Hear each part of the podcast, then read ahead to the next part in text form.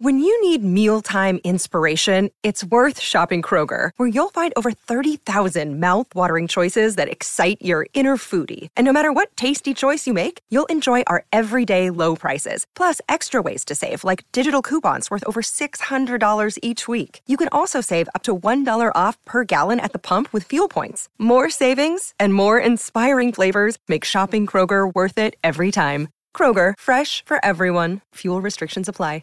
Another day is here, and you're ready for it. What to wear? Check. Breakfast, lunch, and dinner? Check. Planning for what's next and how to save for it? That's where Bank of America can help. For your financial to-dos, Bank of America has experts ready to help get you closer to your goals. Get started at one of our local financial centers or 24-7 in our mobile banking app. Find a location near you at bankofamerica.com slash talk to us. What would you like the power to do?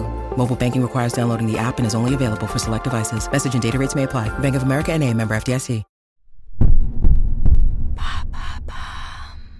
Quelles sont les 5 tombes de célébrités les plus surprenantes?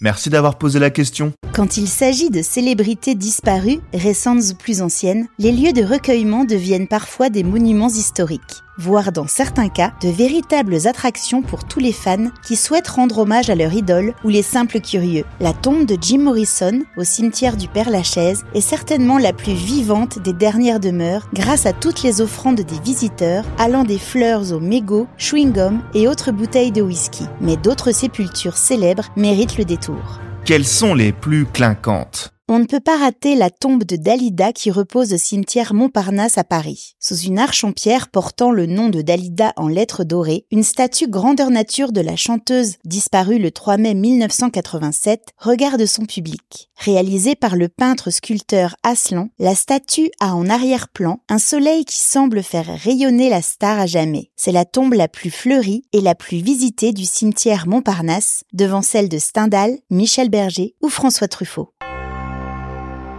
Mais la tombe la plus impressionnante est sûrement celle d'Elvis Presley. Si la pierre tombale est assez simple, celle-ci se trouve dans la dernière résidence du King, Graceland, à Memphis, dans le Tennessee. Entourée de celle de son père et de sa grand-mère, et plus récemment de celle de sa fille Lisa Marie, la tombe est au centre du jardin, près de la piscine. Lieu de pèlerinage annuel pour les fans tous les 16 août, date de la mort du chanteur en 1977, Graceland est devenu un musée ouvert au grand public en 1982, un parc d'attractions extravagant à la gloire d'Elvis. On dit que les plus sulfureuses sont au cimetière du Père-Lachaise. C'est vrai? La tombe d'Oscar Wilde, mort en 1900, ne passe pas inaperçue, surmontée d'un sphinx ailé en pierre sculptée. Rien de sexy jusque-là, me direz-vous. Mais au début des années 90, une tendance surgit pour rendre hommage à l'écrivain qui associe le baiser à l'amour, mais aussi à la mort. Les admirateurs déposent un baiser au rouge à lèvres sur la sépulture qui s'en retrouve rapidement recouverte et devient ainsi un haut lieu du romantisme. Ce rituel a malheureusement abîmé la tombe qui a dû être rénovée en 2011 et qui est aujourd'hui entourée de plaques de verre de 2 mètres de haut pour la protéger des attaques de baisers.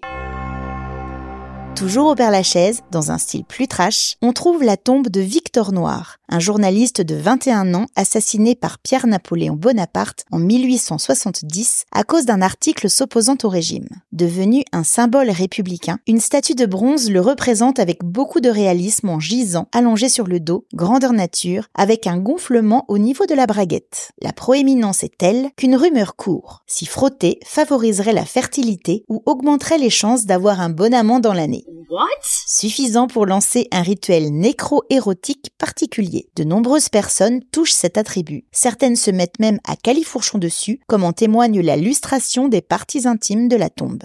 Et la plus drôle? Retour au cimetière Montmartre, où le dessinateur Ciné nous prouve qu'on peut appréhender la mort avec humour. Mort en 2016, c'est bien vivant en 2009 qu'il achète une concession à perpétuité dans laquelle il y a la place pour 60 urnes funéraires. Une tombe collective pour celui qui aimait l'idée de reposer auprès de ses amis. Le caveau est surmonté d'un cactus en bronze qui semble faire un doigt d'honneur à la mort. Quant à l'épitaphe gravée sur son socle, elle résume bien la philosophie de vie du caricaturiste. Mourir plutôt crever. Maintenant, vous savez, un épisode écrit et réalisé par Béatrice Jumel. Ce podcast est disponible sur toutes les plateformes audio. Et si cet épisode vous a plu, n'hésitez pas à laisser des commentaires ou des étoiles sur vos applis de podcast préférés.